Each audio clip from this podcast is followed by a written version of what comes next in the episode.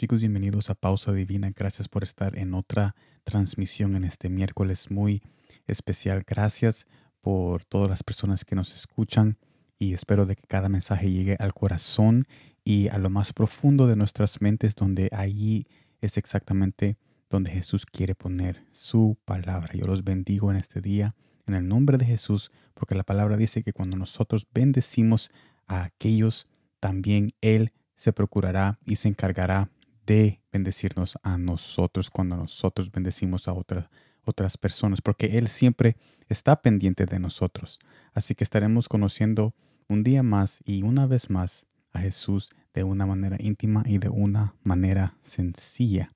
En este día estaremos viendo Génesis capítulo 12, versículo 1, que me dice de esta manera. Pero Jehová había dicho a Abraham, vete de tu tierra y de tu parentela y de la casa de tu padre, a la tierra que te mostraré.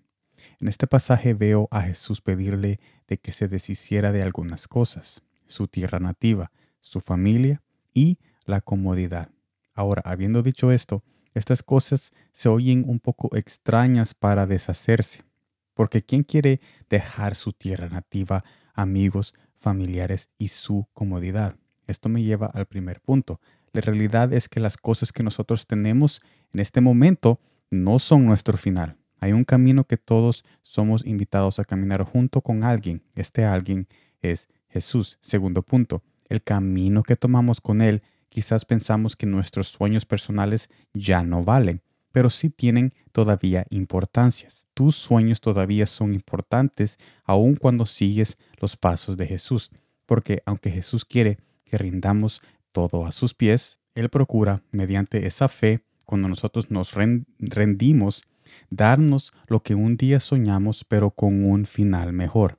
Este final se llama la salvación de un corazón que anhela regresar a casa, que es tu corazón y mi corazón. Así que en resumen, este mensaje nos invita a reconocer Jesús de que Él es nuestro mejor final y que a Él sí le importan tus sueños, pero los quiere hacer mejor cuando Él se involucre en cada paso que tú Así que yo te invito a que lo invites en todos tus sueños, que tú le pidas que Él sea tu mejor final en esta vida y que Él procure darte esa victoria en todos tus planes y pensamientos que tú tienes para tu familia, tu trabajo y tu corazón. Ríndele toda, toda pensamiento, todo pensamiento, toda honra y gloria y rinde todo plan y anhelo que tú tienes en tu corazón a Él día y noche, porque Él quiere darte esa victoria que tú esperas y no solamente una victoria normal, sino que una victoria gloriosa que es conocerlo a Él,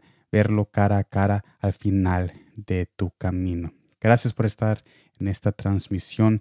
Yo los invito a, a, que me acompañen mañana en el nuevo mensaje que tengo para el jueves mañana.